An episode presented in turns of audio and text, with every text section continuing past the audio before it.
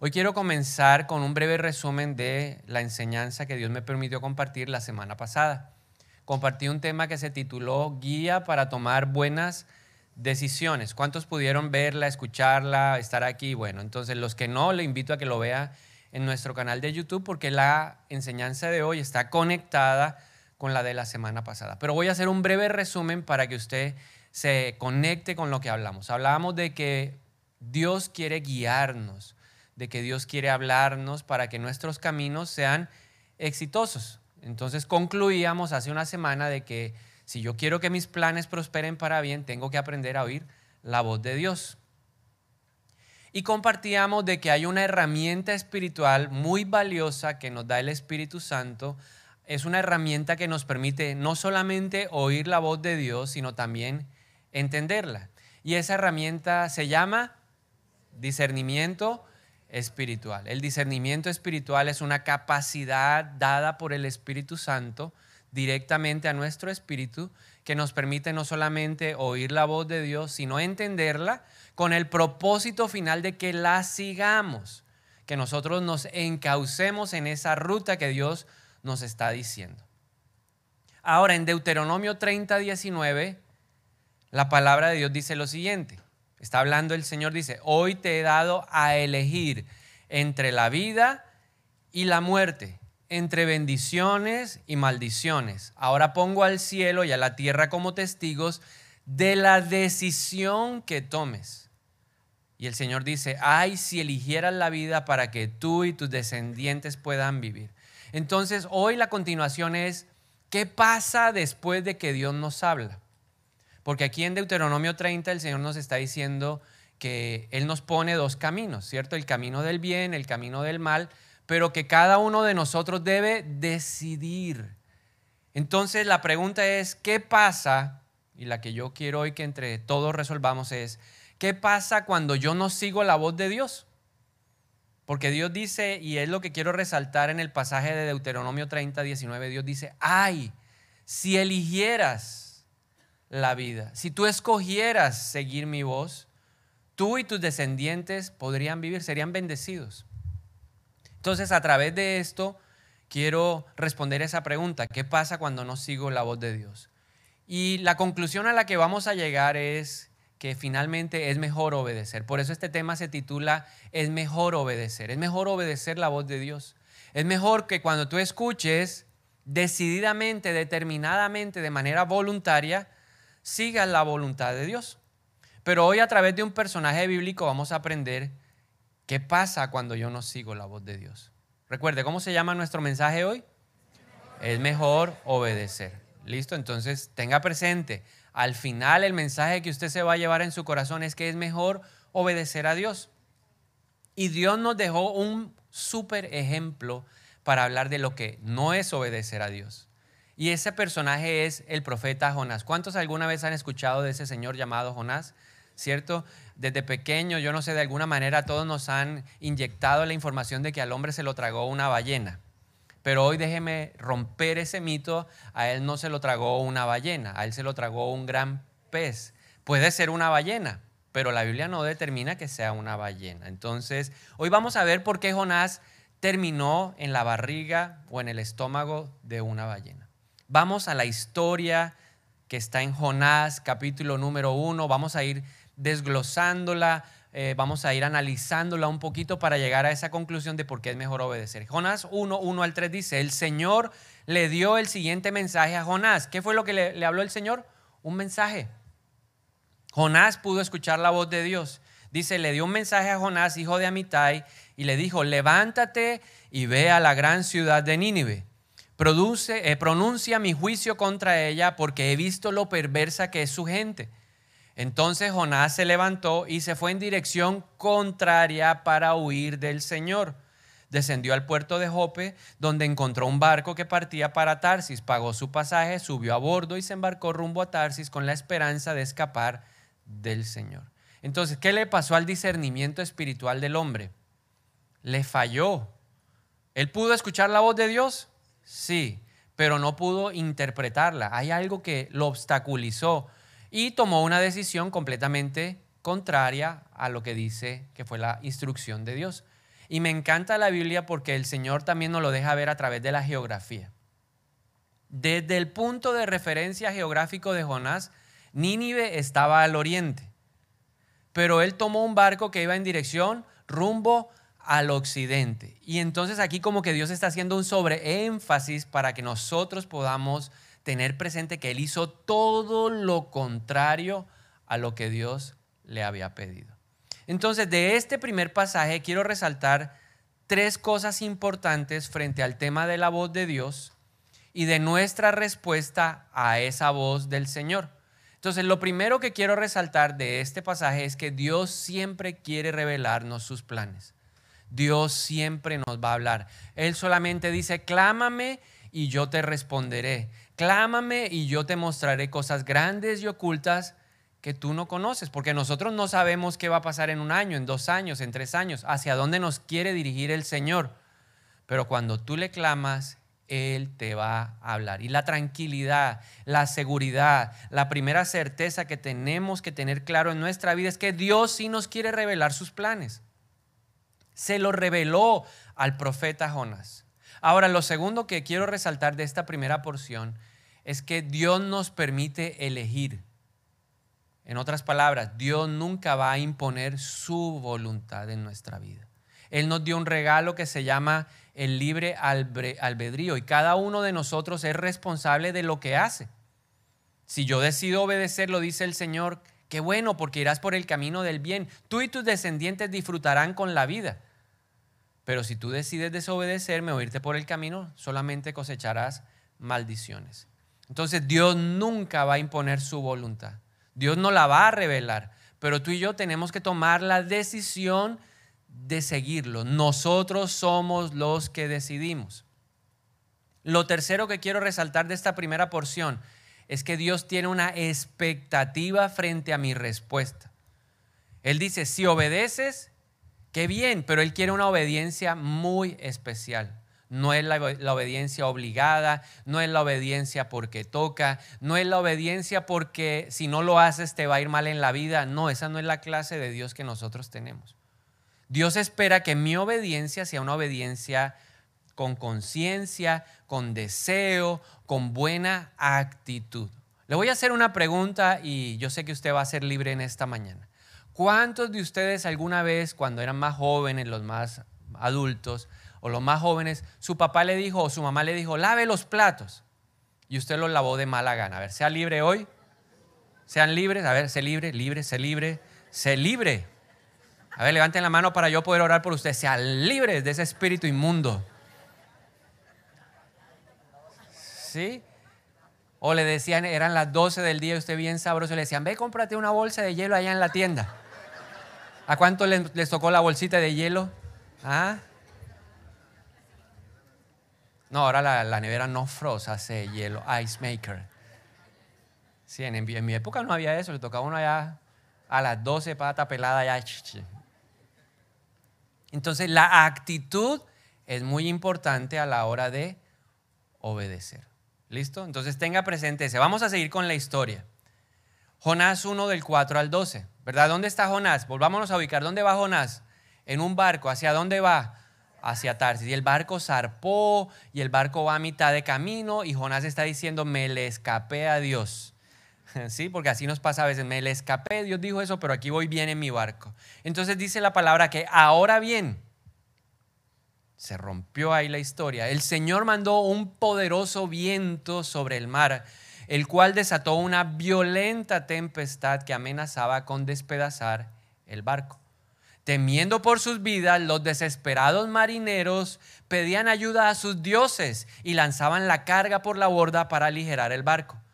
Todo esto sucedía mientras Jonás dormía profundamente. ¿Cómo estaba durmiendo? Usted lo puede hacer al de al lado. El tipo estaba, pero bien foqueado. Dormía, no dormía de cualquier manera, estaba que profundo en el barco. Así que el capitán bajó a buscarlo y le hizo esta pregunta. Usted se imagina, lo empezó a despertar y el hombre, ah, como me dice, me dijo, cinco minutos, no. ¿Cómo puedes dormir en medio de esta situación? Y la Biblia dice, y le gritó. levántate y ora a tu Dios. Quizás nos preste atención y nos perdone la vida. ¿Por qué llegó a la conclusión el capitán? Porque ya le habían orado a todos los dioses, al que conocían, al que no conocían. Le faltaba el Dios de este hombre. Porque Jonás antes de subirse al barco les dijo, mire, yo soy hebreo, mi Dios es este, y yo compré un boleto porque quiero huir de lo que Dios me mandó a hacer. Él mismo les contó, entonces dijeron, nos falta el Dios de este man. La tripulación echó suertes para ver quién había ofendido a los dioses y causado tan terrible tempestad. Cuando lo hicieron, la suerte señaló a Jonás como culpable. Así que los marineros le reclamaron, ¿por qué nos ha venido esta espantosa tormenta? ¿Quién eres? ¿En qué trabajas? ¿De qué país eres? ¿Cuál es tu nacionalidad? Y él le dijo, soy hebreo. En otra versión, en la Reina Valera dice, soy siervo del Dios Altísimo, soy siervo del Señor y temo al Señor, Dios del cielo, quien hizo el mar y la tierra. Los marineros se aterraron al escuchar esto porque Jonás ya les había contado que huía del Señor. Ay, ¿por qué lo hiciste? gimieron. Como la tormenta seguía empeorando. ¿Qué le pasó a la tormenta? Sí, nada, o sea, en medio de toda esa terín collado no, no mejoraba, sino que se puso más fuerte la, la tormenta. Le preguntaron, ¿qué debemos hacer contigo para parar esta tempestad. Y Jonás, de manera osada, le dijo, échenme al mar y volverá la calma. Yo sé que soy el único culpable de esta terrible tormenta. Entonces, ¿qué podemos concluir de esta nueva sección? Ya hablamos de que Dios nos quiere hablar. Ya hablamos de que Dios espera que yo obedezca y que mi obediencia debe ser una obediencia voluntaria y de buena gana. Pero aquí el Señor nos está hablando cosas muy interesantes, como cuáles. Que el que desencadenó el viento, que terminó convirtiéndose en una violenta tormenta, fue Dios. Y entonces eso nos debe llevar a concluir de que la tormenta tiene un propósito. La tormenta financiera, la tormenta familiar, la enfermedad, a veces en nuestra vida tienen un propósito de parte de Dios. Todo lo que sucede en nuestra vida, Dios lo puede convertir para bien. Entonces, la tormenta, ¿cuál era el propósito primario de esa tormenta? De ese problema financiero en tu vida, de ese problema familiar, de ese problema de pareja, de ese problema con el hijo, de ese problema en el trabajo, de ese problema físico. ¿Cuál es el propósito? ¿Por qué Dios permite, la gran pregunta, que le pasen cosas buenas, cosas malas a la gente buena? Entonces la respuesta es porque Dios quería captar, atraer la atención de Jonás. Y así pasa en nuestra vida. ¿Pero por qué? No entiendo, Señor, no comprendo. Ahora que empecé a ir a la iglesia, o no, ya usted lleva tiempo, o no lleva tiempo, pero vienen tormentas, problemas, dificultades, es para que nosotros prestemos atención y podamos entender que estamos yendo en una dirección equivocada. Pero a mí me produce mucha, no sé, conmoción interior cuando yo veo que Dios atrapó la atención de los marineros, pero no atrapó la atención de Jonás. ¿Cómo se definió Jonás frente a los que le preguntaron, bueno, ¿y quién eres tú? Cierto, yo soy Jonás, cierto, siervo del Señor. Era una persona que uno supondría está acostumbrado a oír la voz de Dios y a obedecerla pero se encontró en medio de una circunstancia en donde los que oyeron la voz de Dios y cambiaron su vida fueron los marineros.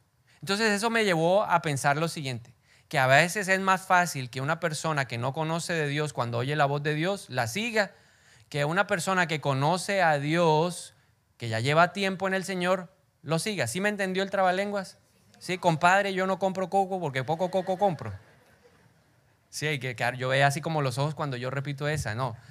Lo que le quiero decir es que a veces una persona que no conoce de Dios y está también en la tormenta tiene una sensibilidad espiritual más especial que le permite oír la voz de Dios que aquellos que de pronto llevamos más tiempo y que somos ya siervos del Señor. Eso es lo que le quiero decir.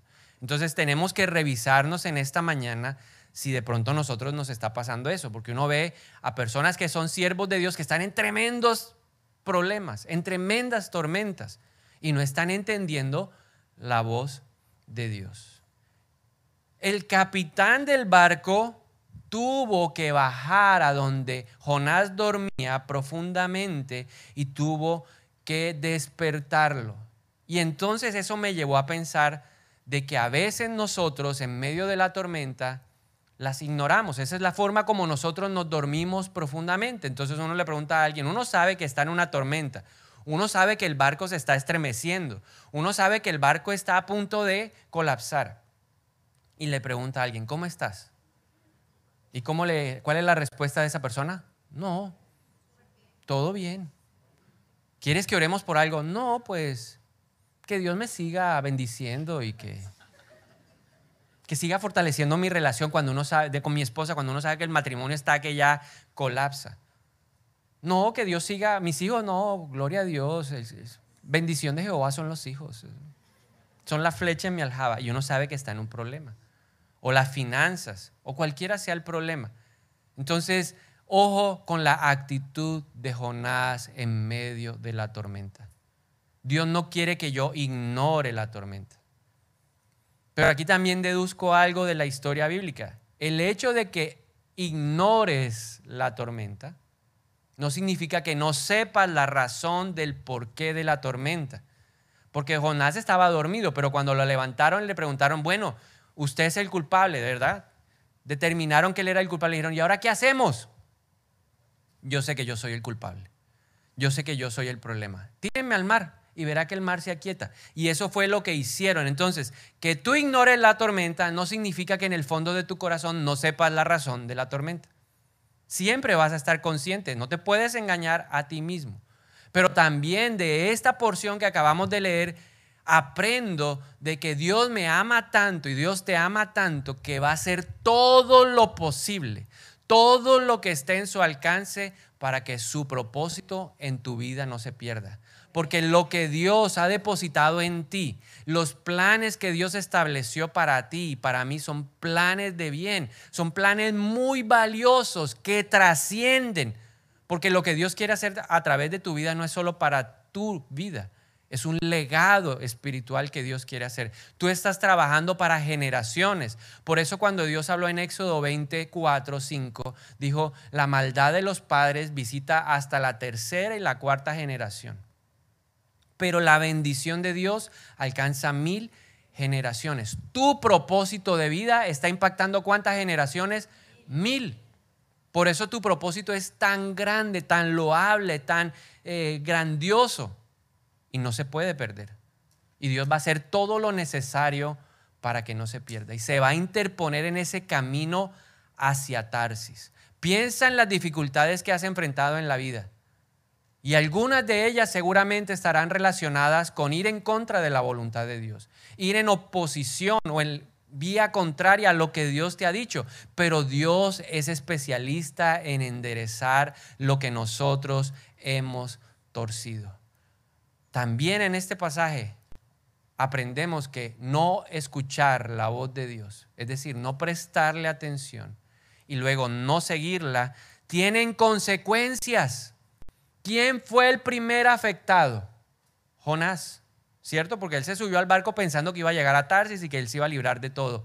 Pero él, él fue la primera persona que tuvo que reconocer y entender que el barco tenía un problema. Pero oh, mi desobediencia también afecta a los que me rodean. Gente inocente, ¿qué tenían que ver los pobres marineros? ¿Qué tiene que ver mis hijos en mi problema? ¿Qué tienen que ver mis compañeros? ¿Qué tiene que ver mi esposa, mi esposo, en mis malas decisiones. Pero hoy quiero que salgamos con la conciencia de que una mala decisión o cuando yo voy contra la voluntad de Dios, no solamente me voy a ver afectado yo, sino que voy a afectar a mi familia. Y entonces terminan echando a Jonás al mar. Y la Biblia dice que los marineros que lo acompañaban en el viaje se sorprendieron, quedaron estupefactos al ver que la tormenta, apenas cayó Jonás al mar, se acabó, se terminó. Esta gente se comprometió con Dios. Por eso le decía hace un momento que a veces es más fácil que uno que no conoce a Dios, cuando está en una tormenta, lo escuche, a que uno que ya lleva tiempo yendo a Dios, en medio de la tormenta siga lo que Dios le está diciendo. Estos marineros dijeron, verdaderamente oramos a todo lo que conocíamos y nadie nos respondió, pero nos damos cuenta de que hay un Dios verdadero en el cielo y en la tierra y a Él decidimos adorarlo, a Él decidimos servirlos. Pero volvamos a centrar nuestros ojos en Jonás. ¿Dónde está Jonás en este momento? En el mar, ¿cierto? ¿Dónde estaba el primer problema? ¿Dónde lo en el barco. O sea, tenía una clase de problemas relacionados con el barco. El barco se va a desbaratar, el barco se va a destruir, ¿cierto? Y así pasa en nuestra vida. Tenemos cierta clase de problemas. Pero cuando yo soy insensible al estremecimiento de Dios, Dios me va a pasar al nivel mar. Le hago una pregunta. ¿Se acabaron los problemas para Jonás en el mar? No. ¿Cuántos alguna vez han estado en una canoa, chalupa, barco, yate, crucero, en medio de una tormenta en el mar? ¿Nunca han estado? Órele al Señor que nunca le toque. Pídale al Espíritu de Dios cuando ponga su piececito en la chalupa, en el barco, en el yate o en, en el gran crucero, dígale, Señor, que nunca me toque una tormenta. Hace 10 años, 12, 11 años yo estuve en un barco, ¿cierto? En un crucero y nos tocó una tormenta y el crucero era de 5 mil. Pero yo le digo una cosa, el barco se mueve, pero cuando está la tormenta, ¡ay! Los cajones hacían chua, chua, chua. Y yo decía, ¿qué tal ir uno en una chalupita? Ahora piensa en Jonás, sin chaleco salvavidas, en medio de la tormenta. Estaba ahí en el mar que estaba embravecido. Apenas cayó al mar, se acabó la tormenta. ¿A cuántos les gusta nadar hasta donde su piececito le dé alcance, cierto? Levanten la mano, sean libres, sean libres. ¿Sí? Yo tengo un amigo que es muy osado, él es muy aventurero. Vamos a echarnos una nadada hasta el espolón. Le dirá, usted solo. Yo por allá no voy. Hasta donde mis pies den qué? Seguridad. Yo me imagino la angustia de Jonás en medio de ese impetuoso mar, aunque se hubiera calmado. El solo hecho de saber que uno no puede poner los pies en la tierra firme asusta, ¿verdad? Y en medio de la, tormenta y en medio ahora del mar, los problemas de Jonás no se acabaron. En medio de eso no, no terminó nada, dice Jonás 1.17. Entre tanto, ahí en el mar, el Señor había provisto que un gran pez se tragara a Jonás. Y Jonás estuvo dentro del gran pez durante tres días y tres noches.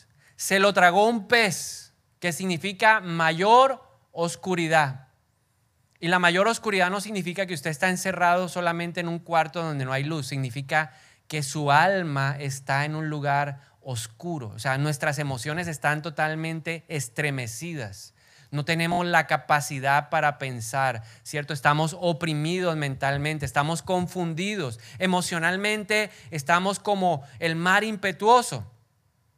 Es un lugar de estremecimiento profundo. Si usted me pregunta, ¿qué es el, un tiempo de estremecimiento profundo en nuestra vida? Por eso tenemos que decir que no te trague el gran pez. Mira el de lado y dígale que no te trague el gran pez. ¿Y eso qué significa? Que no deberías esperar hasta que las circunstancias estén tan oscuras para reaccionar y buscar de Dios. Si tú no respondes a la tormenta, Dios quiere que pruebes el mar. Y si tú no reaccionas al mar, Dios va a probar con el pez.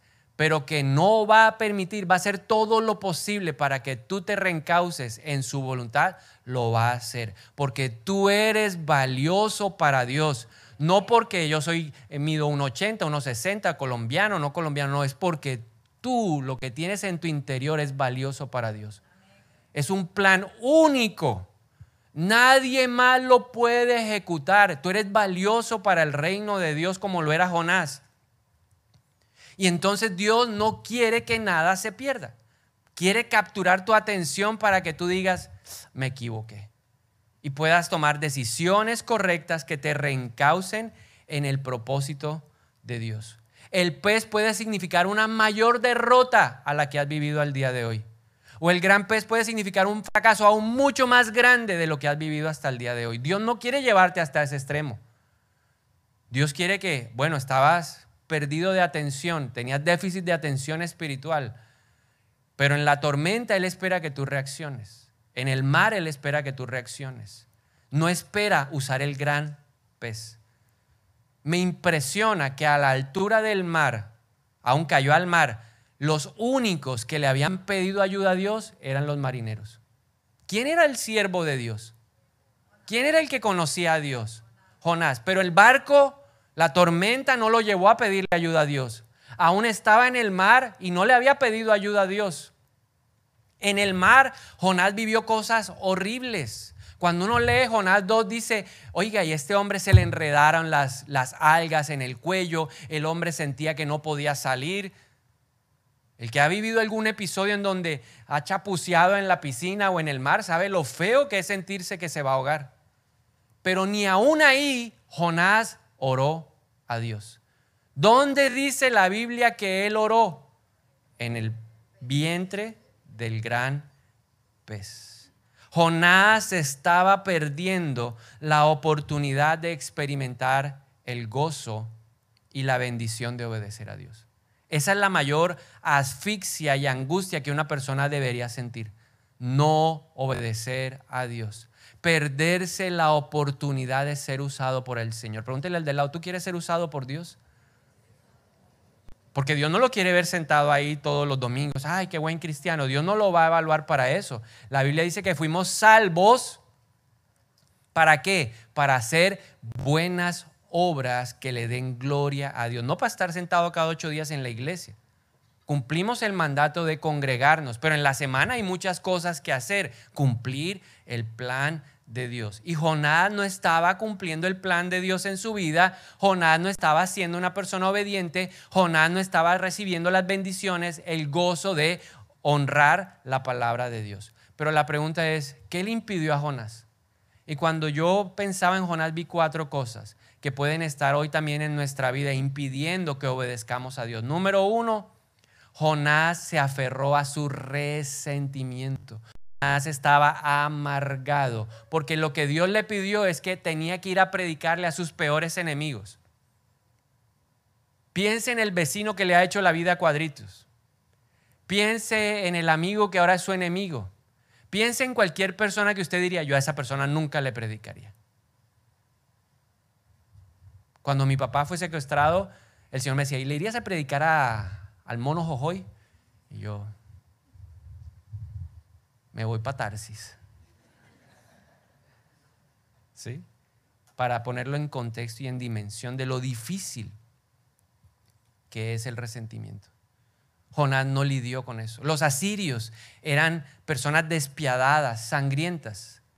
Para aquellos que no conocen la historia de los asirios, eran tan violentos que ellos llegaban a, entrar a una ciudad, a tomarla y mataban a todas las personas, pero tenían como un sadismo especial. Había una mujer embarazada, le abrían el vientre, le sacaban el bebé y lo tiraban contra las piedras. Esa era su forma de demostrar qué? Poder. ¿Quién le puede predicar a una persona con ese corazón?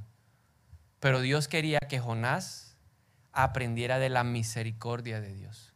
Porque Dios tenía un propósito en su corazón y era que aún los ninivitas, que eran malvados, también se arrepintieran y conocieran de Dios. Pero el corazón de Jonás no estaba conectado con el corazón de Dios. Como a veces nuestro corazón se desconecta del, del corazón de Dios y no nos deja seguir su voluntad. Pero no solamente veo eso, sino también veo orgullo. Jonás era orgulloso. ¿Y Dios por qué me dice a mí eso? ¿Y Dios por qué piensa eso? No, no, no, yo no voy a hacer eso para nada, no lo voy a seguir.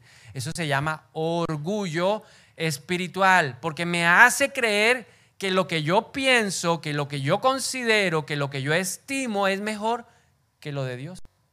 Lo tercero que veo en Jonás es incredulidad. No, no, no, yo no creo que eso sea lo mejor. Se mezcló con el orgullo y lo llevó a no creer que lo que Dios le estaba pidiendo era lo mejor. Recitamos lo que dice Romanos 12:3, la voluntad de Dios es buena, agradable y perfecta. ¿Cuántos se saben ese versículo de memoria? A ver, levanten la mano. Y no sabemos dónde está. Yo siempre que me preguntan, ¿y dónde está ese versículo? En la Biblia. Está en la Biblia, ¿sí? Yo sé que está en la Biblia. ¿Dónde? No me acuerdo.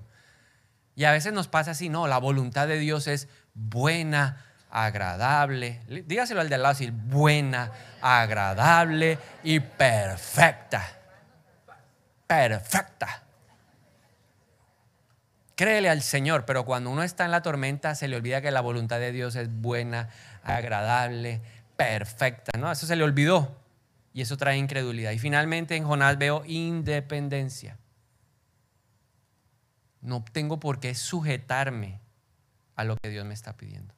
Todo eso trajo rebelión de Jonás contra la palabra. Cuando yo no obedezco a Dios, me rebelo contra la palabra.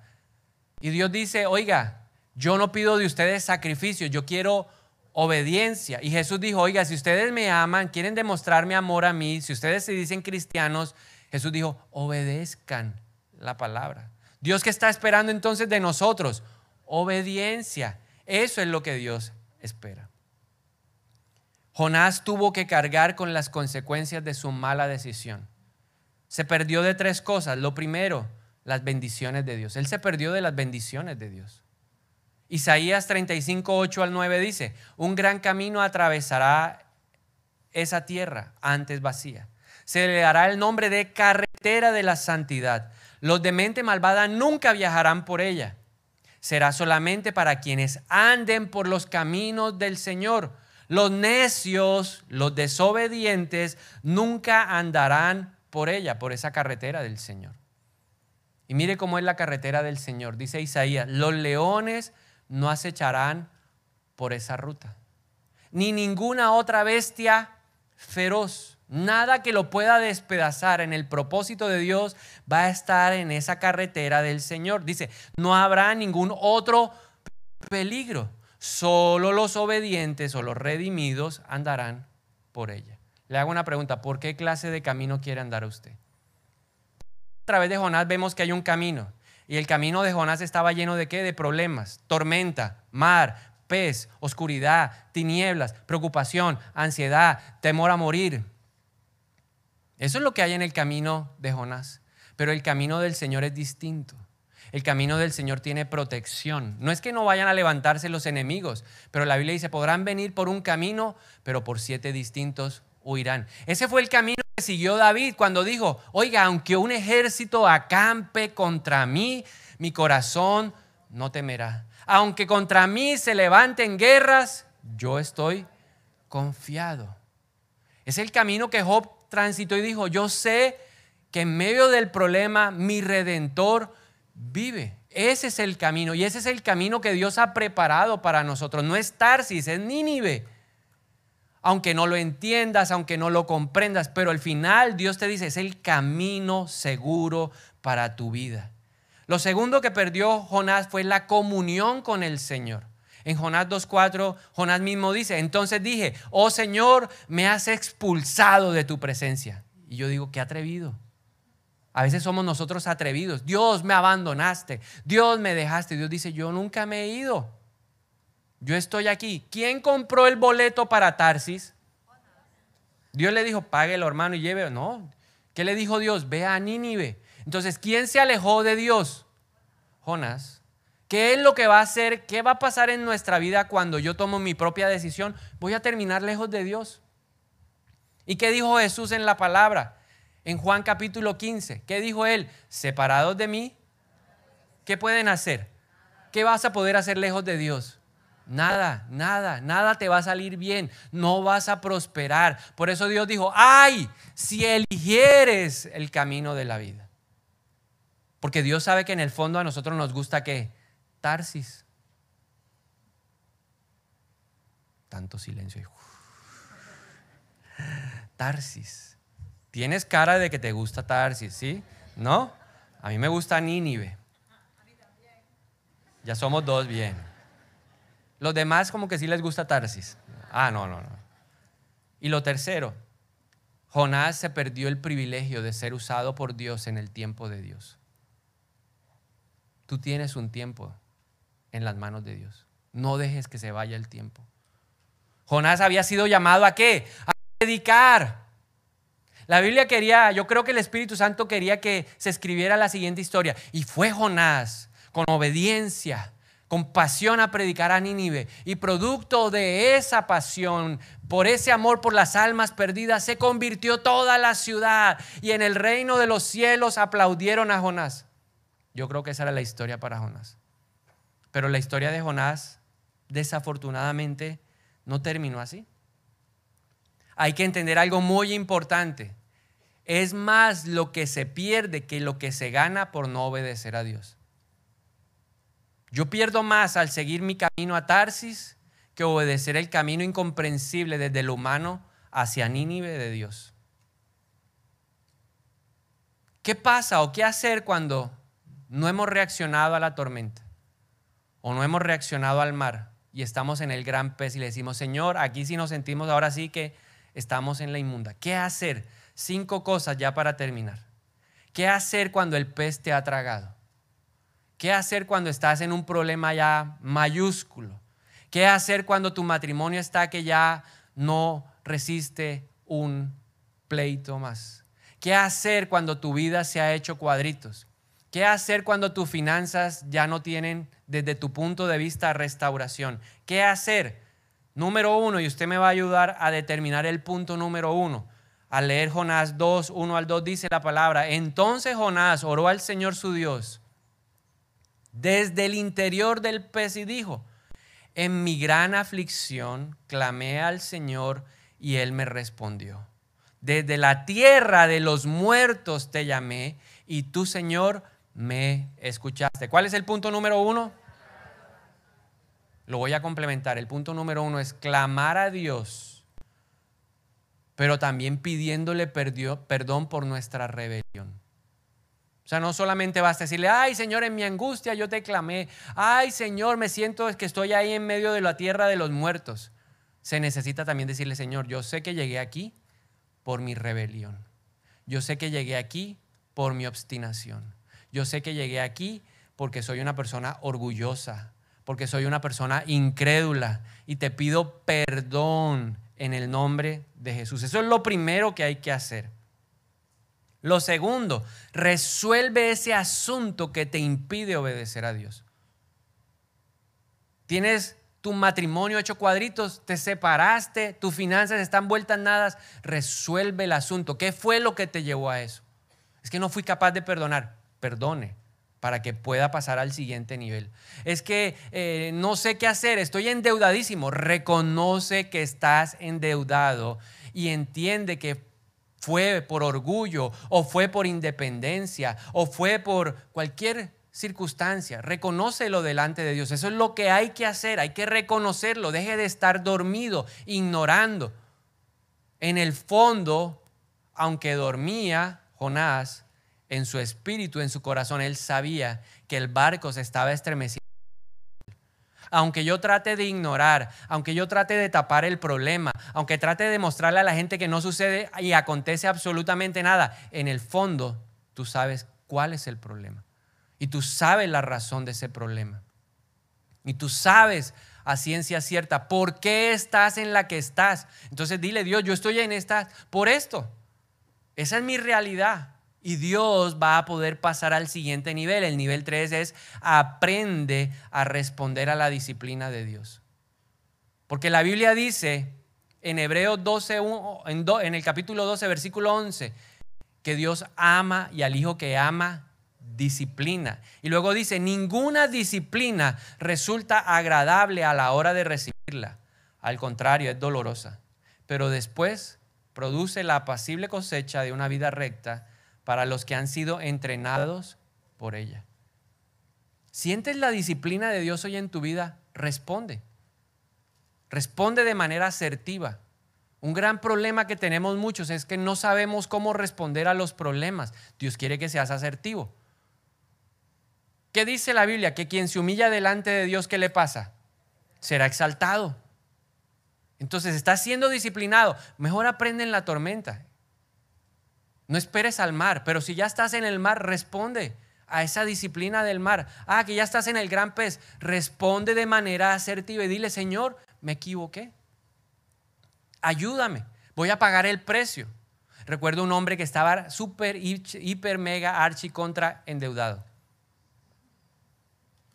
Y él quería que oráramos y mañana ya, ¿sí? Ya, no, ya, ya. Ocho años. Ese fue el precio que tuvo que pagar para conseguir su libertad financiera. Sus malas decisiones de años atrás lo hacían voluble, variable. Llegaba un diciembre y ese tipo, ya yo sabía que esa era la época crítica del hombre. No porque se fuera a, a parrandear, sino porque la universidad, el colegio, los uniformes, las matrículas. Y el hombre no tenía con qué. Se devolvía nada. Pero Dios le dijo, tienes que aprender a resistir. ¿Qué hay que hacer? Apretarse el cinturón. ¿Qué hay que hacer? Recortar gasto aquí. ¿Qué hay que hacer? Mudarse de aquí para allá. Para que puedas tener equilibrio. Eso es aprender a responder la disciplina de Dios. Ah, que no me la llevo bien con mi esposa. Aprender a responder a la disciplina es seguir lo que la Biblia dice. Y finalmente, en quinto lugar, ah, perdón, en cuarto lugar, pídale nuevamente dirección a Dios, pero con la disposición de que esta vez sí va a obedecer. Jonás 3.1.2 dice, el Señor habló por segunda vez a Jonás. ¿Esta era la qué? segunda vez. Ya le había hablado, no lo había hecho, y se le volvió a hablar por segunda vez. Y dijo, levántate y ve a la gran ciudad de Nínive y entrega el mensaje que yo te he dado. Pero la Biblia dice que esta vez Jonás obedeció el mandato del Señor y fue a Nínive. Jonás fue a Nínive y predicó. Y la predicación fue tan exitosa que la gente se convirtió. Desde el rey hasta el último siervo. Hasta los animales los pusieron a hacer ayuno para mostrar la señal de arrepentimiento. O sea, el mensaje de Dios se cumplió. Pero ojo con el quinto y último punto. Cuando vaya a obedecer a Dios, no lo haga a regañadientes. Es que yo voy a obedecer porque ya yo aprendí que si no, voy a terminar en la tormenta. Y si no, en el mar. Y si no obedezco a Dios, voy a terminar en el pez. Dios no quiere esa obediencia. Es mejor obedecer, definitivamente, pero no a regañadientes. ¿Cuál era el deseo del corazón de Dios? ¿Qué era lo que Dios quería? Jesús lo dijo, yo vine para que el mundo no se... Y era el propósito de Dios con Nínive. Dios no quería que nadie de esa comunidad se perdiera. La pregunta es, ¿se cumplió el propósito de Dios? La respuesta es sí. Pero también sale una pregunta. ¿Jonás salió ganador o derrotado? ¿Vencedor o perdedor? Desde mi perspectiva, Jonás perdió. ¿Obedeció? Sí. Pero su obediencia no fue plena. No tuvo la mejor actitud. Y por eso es perdedor. Para mí es perdedor. ¿Por qué es perdedor? Porque nunca entendió el plan de Dios. La Biblia dice que Jonás fue predicó tres días recorriendo la ciudad. Arrepiéntanse. Sus pecados han llegado al cielo. Y la gente escuchó. Y el corazón de la gente se sensibilizó con la palabra. Pero la Biblia dice que después de haber predicado se fue para una montaña y se sentó en una colina. ¿Y qué era lo que él quería? Él quería ver cómo el fuego de Dios caía y consumía la ciudad.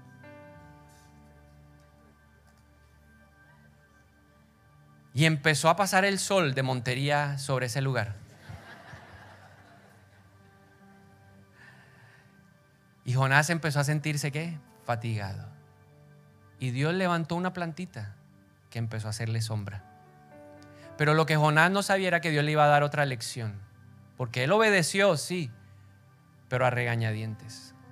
Y entonces la plantica creció y de, repente salió una plaguita y se comió la matica. Y Jonás se enojó mucho. Y yo le dije, yo también me enojaría, señora, a las 12 del día en Montería con ese sol, ¿quién no se enoja? Que te quiten la sombrilla a las 12 del día. Dios se comió la matica. O la plaga que Dios envió se comió la mata. Y Jonás le reclamó a Dios y Dios le dijo, oye, tú te pones bravo por esa matica. Sí, sí, no es justo. Le dijo, yo también siento en mi corazón dolor de que se pierda Nínive, porque son más valiosos. Y la historia terminó ahí. ¿Cumplió? ¿Obedeció? Sí, pero a regañadientes. No tiene el final que todos esperábamos. ¿Cuántos se han visto alguna vez una película y se dicen, nah, tanto vérmela para que termine así? ¿Cuántos les ha pasado? Sí, me vi una serie con mi esposa y, nah, tantas, 50 capítulos para llegar a esto, nah. No sé por qué las coreanas duran tanto, ¿no? También te ves las de 50, ¿verdad? Pero la historia de Jonás no terminó como Dios quería. Y hoy lo que el Señor nos dice es, no quiero que mi historia en tu vida termine así. Hay que obedecer, sí. Es mejor obedecer, sí. Pero con la actitud correcta. Con fe. Sin fe es imposible agradar a Dios. Se necesita fe. Y de esa manera tu historia terminará bien. Tu historia bendecirá a tu generación y tus generaciones dirán, tremendo, ¿cómo obedeció? Y su obediencia hoy nos bendice. Por eso quiero invitarle a que se ponga de pie un minuto. Y vamos a pedirle hoy al Espíritu de Dios que nos revele en esta mañana si hay algo en nuestro corazón que le, que le va a impedir obedecer a Dios. Primero eliminemos las barreras y luego oraremos por el que está en la tormenta. Señor, y hoy nos presentamos delante de ti. Y yo le animo, si usted puede cerrar sus ojos un minutico para mirar su corazón. Trate de mirar su corazón. Espíritu de Dios, háblanos hoy y revélanos en nuestra vida qué puede impedir que sigamos la voz de Dios. ¿Hay resentimiento, amargura? ¿Hay orgullo? ¿Hay incredulidad? ¿Hay independencia? ¿Qué hay, Señor? Hoy te entregamos todo eso en el nombre de Jesús.